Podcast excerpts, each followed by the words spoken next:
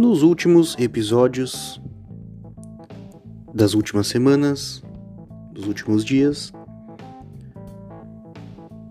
para gerar conteúdo aqui no podcast, fui pesquisar mais a fundo o universo retro gamer, os videogames retro, os videogames vintage, como o Mega Drive e o Master System que eu abordei nos últimos episódios, que são duas plataformas que eu jogo desde que me conheço por pessoa. E nesse, nessa caminhada acabei seguindo alguns perfis no Instagram que abordam conteúdo, que geram muito conteúdo a respeito desse assunto, desse universo. E também segui alguns canais no YouTube, etc., entre outras coisas. E hoje recebi, recebi a grata notícia ali no meu Instagram, recebi ali um aviso de que estava começando a me seguir, a seguir o meu perfil no Instagram. O perfil no Instagram do O Colecionador. O Colecionador. Que é um canal do YouTube aí, um camarada que, como já diz o nome, é um colecionador de videogames antigos. Que tem um canal bem considerável no YouTube, com muitos seguidores. Sempre gerando conteúdo toda semana a respeito de equipamentos, jogos retro games e esse cara aí é tão fera que a Tectoy acaba patrocinando ele porque realmente o cara gera um conteúdo bem legal, bem divertido, diferenciado. E ao ver que ele estava seguindo o meu perfil no Instagram, fiquei muito lisonjeado, uma vez que não sou especialista, apenas curto esse universo aí e volta e meia posto alguma coisa a respeito dos meus equipamentos, do que eu costumo jogar e fiquei bem contente, quero mandar um abraço para o meu amigo, o colecionador, se ele estiver ouvindo. E vamos lá que o podcast hoje vai ser muito diversificado.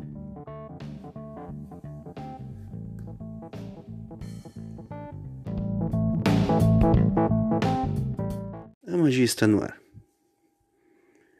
A magia está no ar. Sobe o som.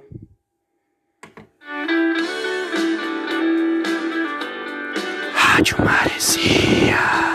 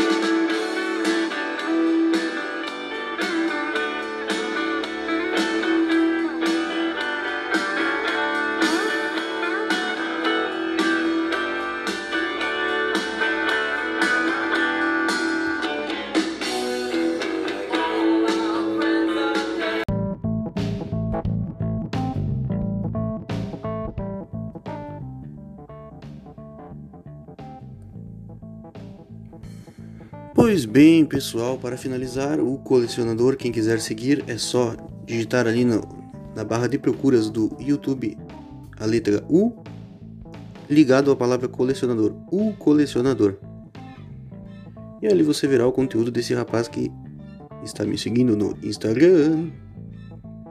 Só ressaltando, pessoal, é um, é um camarada lá de São Paulo, tá? região metropolitana de São Paulo, e que há muito tempo tem esse canal no YouTube aí. E o conteúdo dele é fera. Sigam lá. E não deixem de seguir também a Rádio Maresia.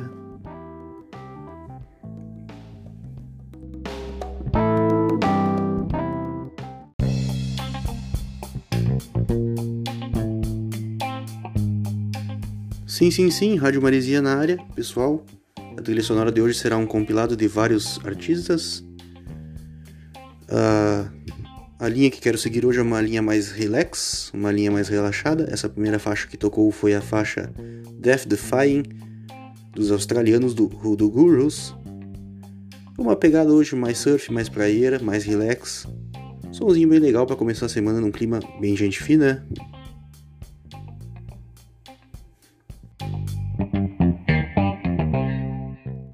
Rádio Maresia, a rádio da sua velharia.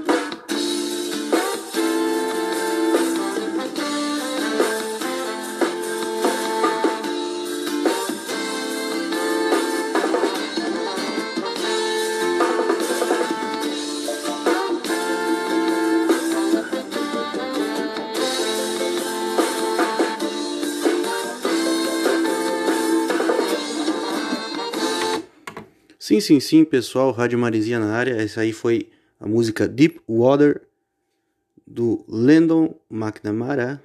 Landon McNamara, um baita cantor. Nessa proposta de hoje, que é uma proposta mais relax. Pois bem, pessoal, pessoal, notícias de última hora.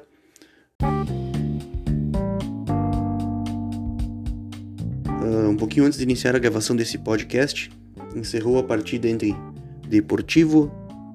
Peraí, vamos pronunciar legal. Deportivo Tátira, da Venezuela, e Internacional.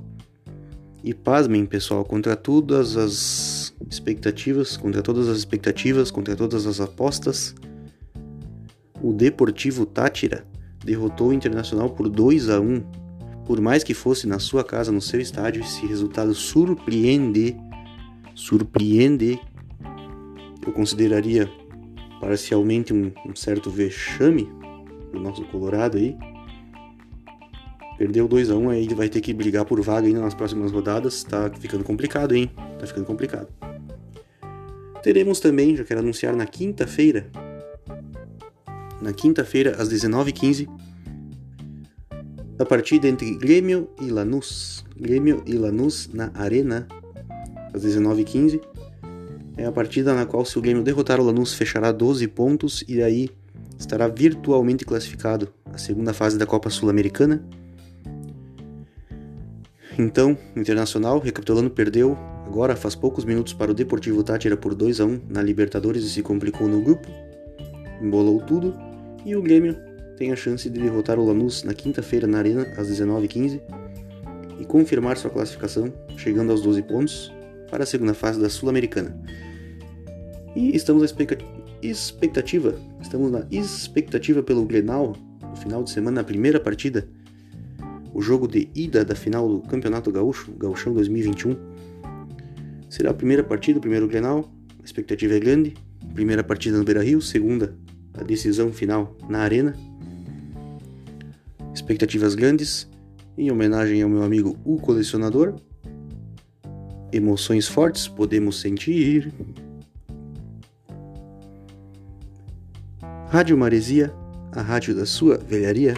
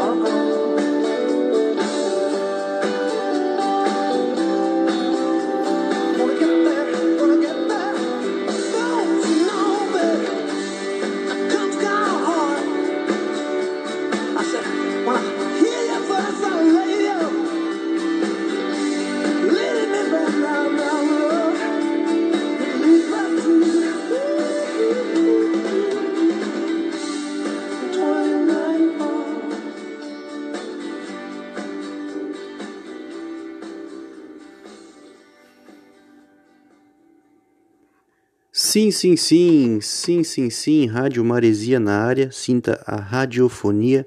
Pessoal, quero deixar para vocês os nossos anúncios, os nossos anúncios. Siga no Spotify a playlist denominada Rádio Maresia FM Capão Novo Beach. Rádio Maresia FM Capão Novo Beach. Beach, praia em inglês. Essa playlist é uma playlist baseada no hard rock, no surf rock, no soft rock dos anos 70. É uma compilada aí, uma playlist que aborda o rock dos anos 70, 80, 90, um rock raiz com uma pegada bem surf, com uma pegada bem praieira. Algumas pitadas de pop rock para dar uma quebradinha, famosa quebradinha. Então, pessoal, sigam. Ah, também esqueci de comentar. Muita coisa acústica, muito som acústico que é a pegada da beira da praia, então não deixe de seguir Rádio Maresia FM Capão Novo Beach, a playlist no Spotify. Siga também a nossa segunda playlist, que é a playlist Rádio Enseada FM, Rádio Enseada FM, que é uma rádio baseada na música instrumental, no jazz instrumental, no flamenco e no lounge, uma música que valoriza o som dos instrumentos, uma playlist totalmente instrumental ótima para momentos de reflexão, relaxamento, momentos de concentração. Siga Rádio Enseada FM. E também não deixe de seguir a nossa terceira playlist, a nossa terceira playlist, que é a playlist Rádio Eurotrek FM, Rádio Eurotrek FM, que é uma playlist que aborda a Eurodance dos anos 90. Sinta a radiofonia.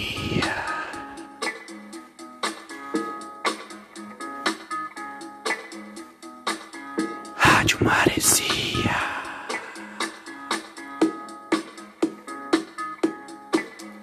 É boa essa Rádio Maresia, galô!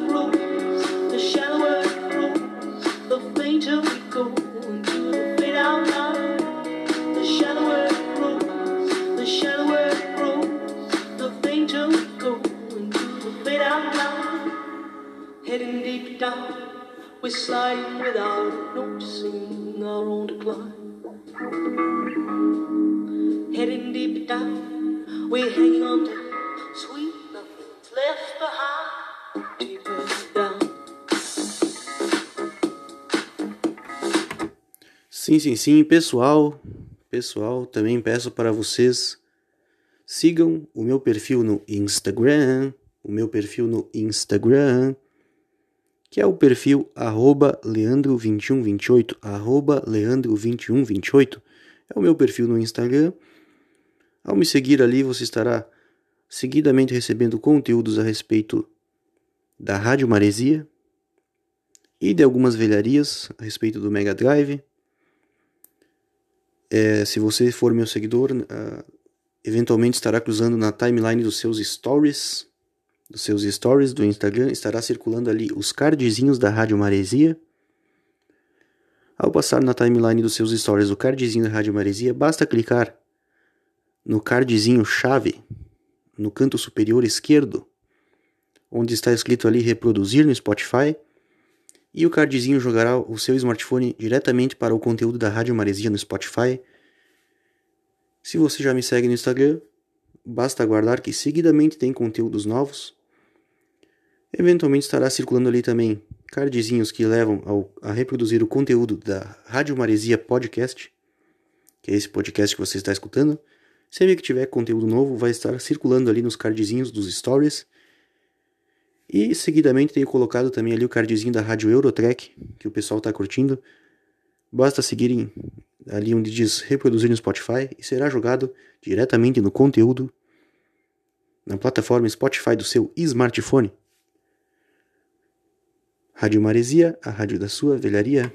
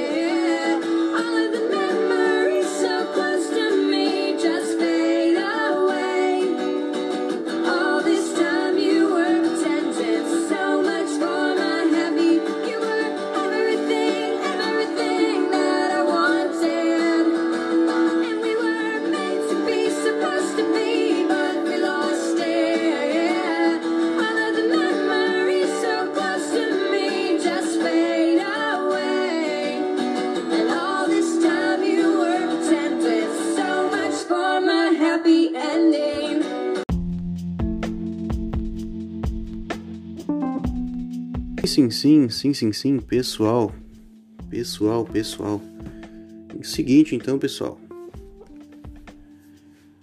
Ah, estive aí pesquisando a respeito. O, o pessoal que é retro gamer, que é videogame raiz, o pessoal sabe muito a respeito da rivalidade que existia no começo dos anos 90 entre o Mega Drive e o Super Nintendo, os dois consoles rivais, das duas empresas rivais, a Sega e a Nintendo uma guerra mercadológica, uma guerra comercial entre as duas empresas que criou uma rivalidade histórica entre as- as- os dois consoles, entre os fãs dos dois consoles.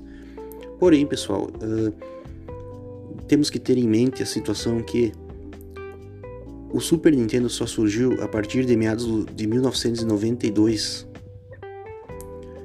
e o Mega Drive ele veio praticamente quatro anos antes sendo lançado no Japão em 88. Ou seja, o Mega Drive veio primeiro.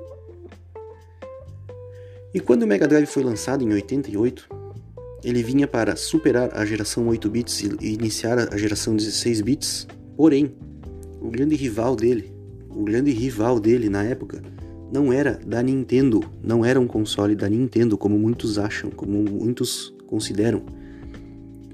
O grande rival do Mega Drive, o grande eh, adversário que a Sega, a empresa Sega queria bater, queria destruir comercialmente, era o console chamado pelo seguinte nome, é o console TurboGrafx 16.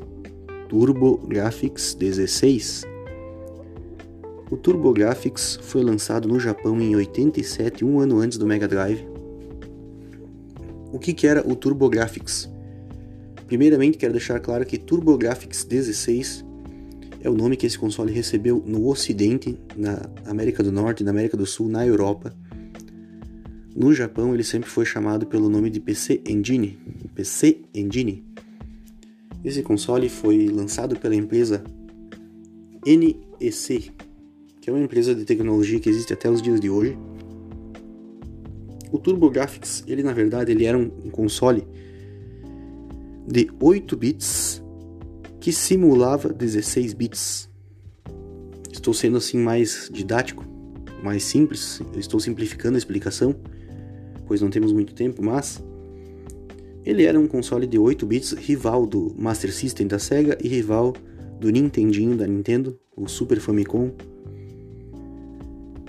E por ser 8 bits e simular 16 bits, ele deu um passo à frente, estava tecnologicamente avançado perante os outros dois, o Master System e o Nintendinho.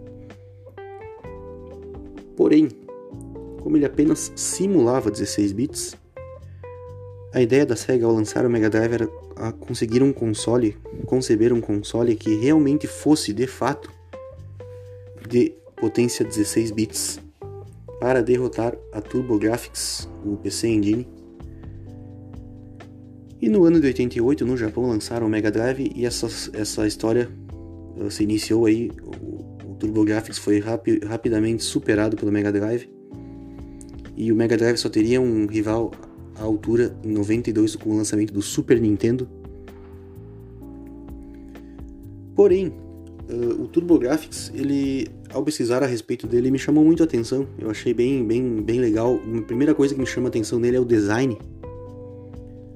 Eu vou deixar nos no, no meus stories na sequência após o, o lançamento do episódio aí no Spotify uma imagem do TurboGrafx e do PC Engine japonês para vocês terem uma noção como é que ele é, mas eu, eu considero o, o design do TurboGrafx 16 um design muito avançado para a época, muito legal. Um videogame bonitaço.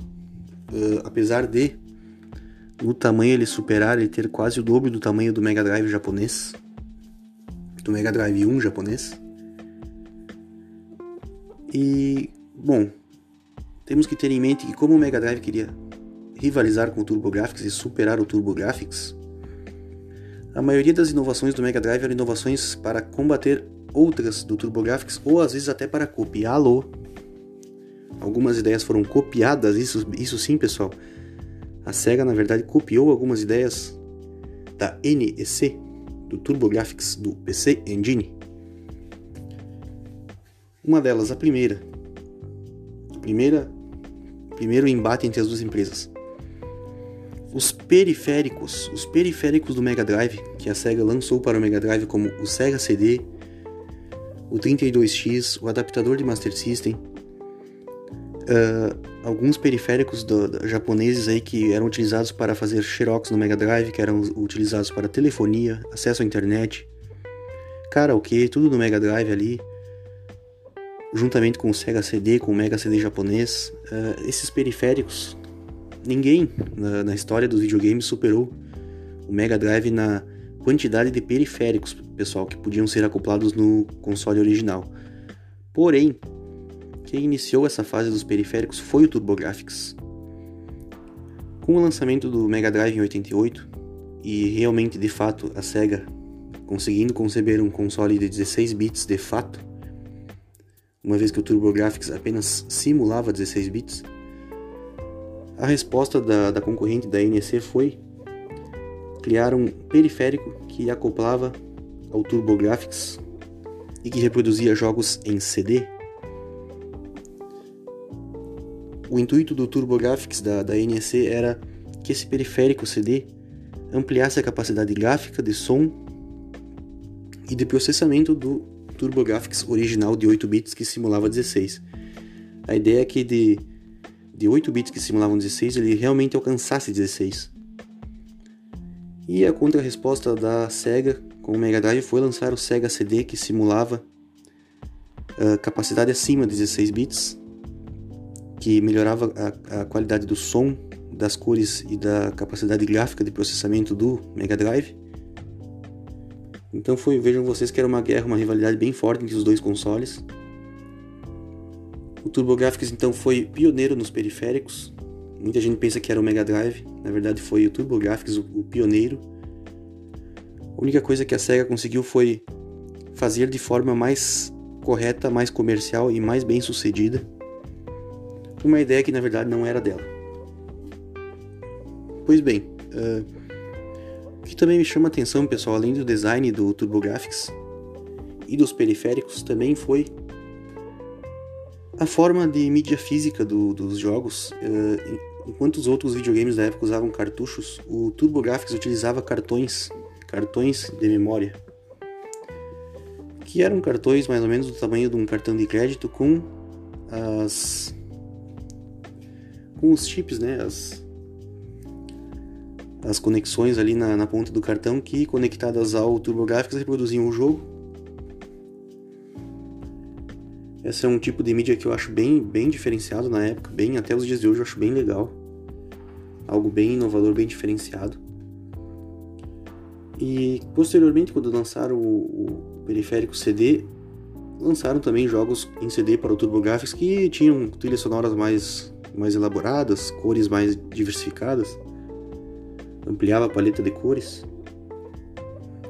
E então, o, o, na sequência, pessoal, no ano de 92, no ano de 92, vejam só vocês, o Mega Drive dominou o mercado, a Sega dominou o mercado.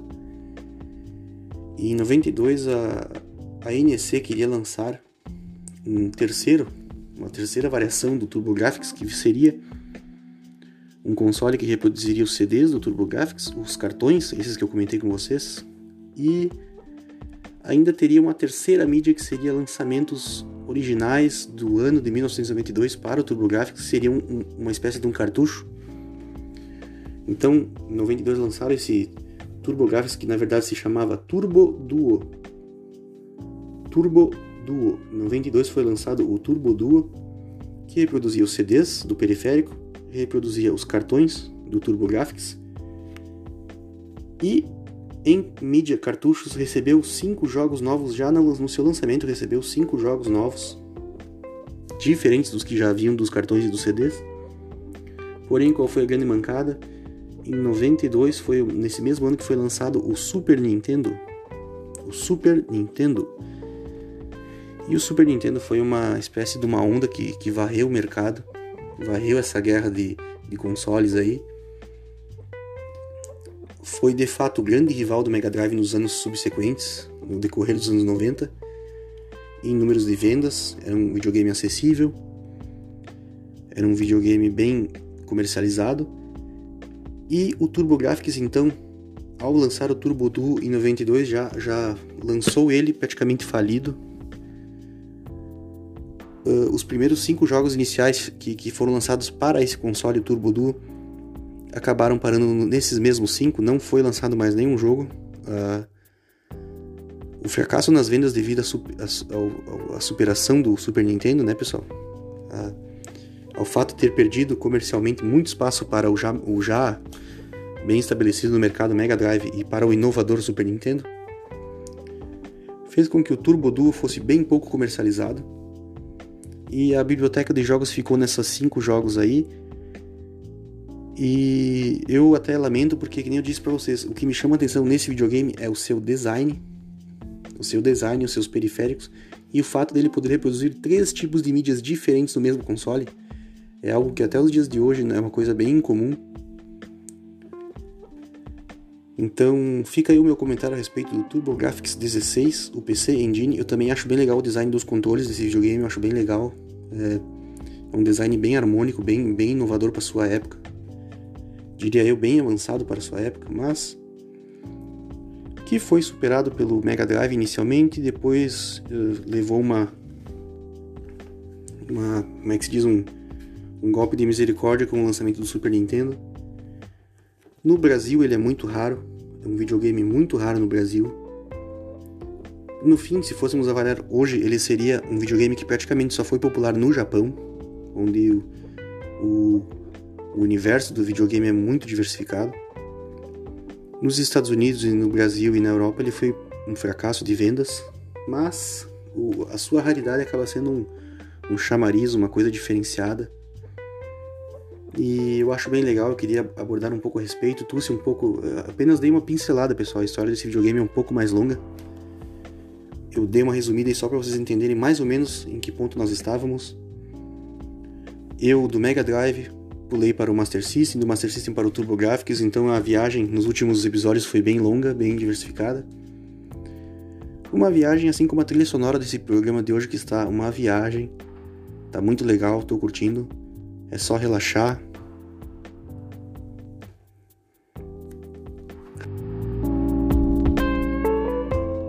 Rádio Maresia, a rádio da sua velharia.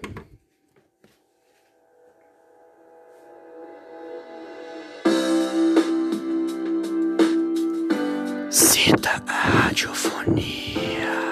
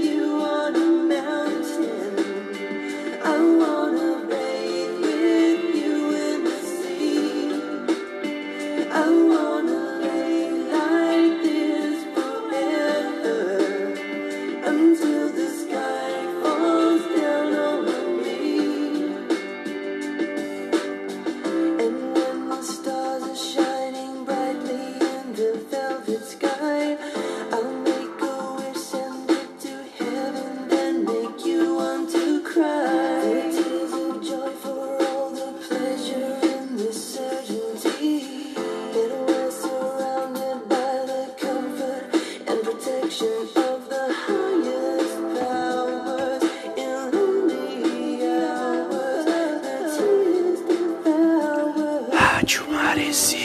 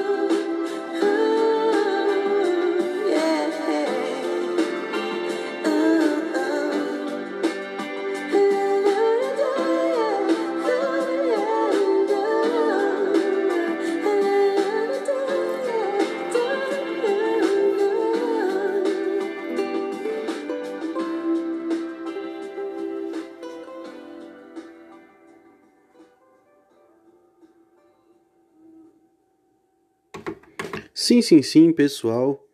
Sim, sim, sim. Para finalizar, quero dizer a vocês que não tive tempo de pesquisar, pessoal me carece em fontes. Mas, pelo que eu vi, o jogo mais marcante do TurboGrafx, o mais marcante, não quer dizer que seja o mais vendido, mas o mais marcante foi o, o jogo Mega Bomberman, Mega Bomberman, que é um jogo que também tem versões para Super Nintendo, para Mega Drive, para Nintendinho, para Master System. É um jogo que no Japão é bem popular em vários consoles, não exatamente no, só no TurboGrafx. Então eu acho que foi uma biblioteca de jogos que ficou um pouco aquém da capacidade do console. Recapitulando alguns assuntos anteriores, eu quero dizer que ainda não consegui virar o Jurassic Park de Master System. Eu joguei mais algumas vezes no Batocera Linux, eu consigo virar, que eu expliquei para vocês, mas na primeira, no, no primeiro final alternativo, no segundo final alternativo, onde temos que derrotar o, o T-Rex, o famoso Tiranossauro Rex, eu ainda não consegui derrotar. É, um, é, é uma fase bem difícil, um chefão bem difícil. E eu acho que, analisando um pouco, eu acho que pelo fato de eu utilizar um controle de Play 2 na Batocera Linux, uh, dificulta um pouco a jogabilidade. Talvez seja isso que está me atrapalhando. Eu vou aguardar a chegada do Everdrive e do Mega Ferral para no Mega Ferral com o controle do Mega Drive, que é mais familiarizado, com o qual eu sou mais familiarizado. Eu vou tentar virar esse segundo final alternativo aí, no qual, no qual tenho que derrotar o T-Rex. Então, vou seguir na caminhada. Quero desejar uma boa semana a todos. A semana está apenas se iniciando, estamos vivendo um inverno bem frio no Rio Grande do Sul. E quero desejar então uma boa semana a todos, deixar um abraço. Rádio Maresia, a rádio da sua velharia.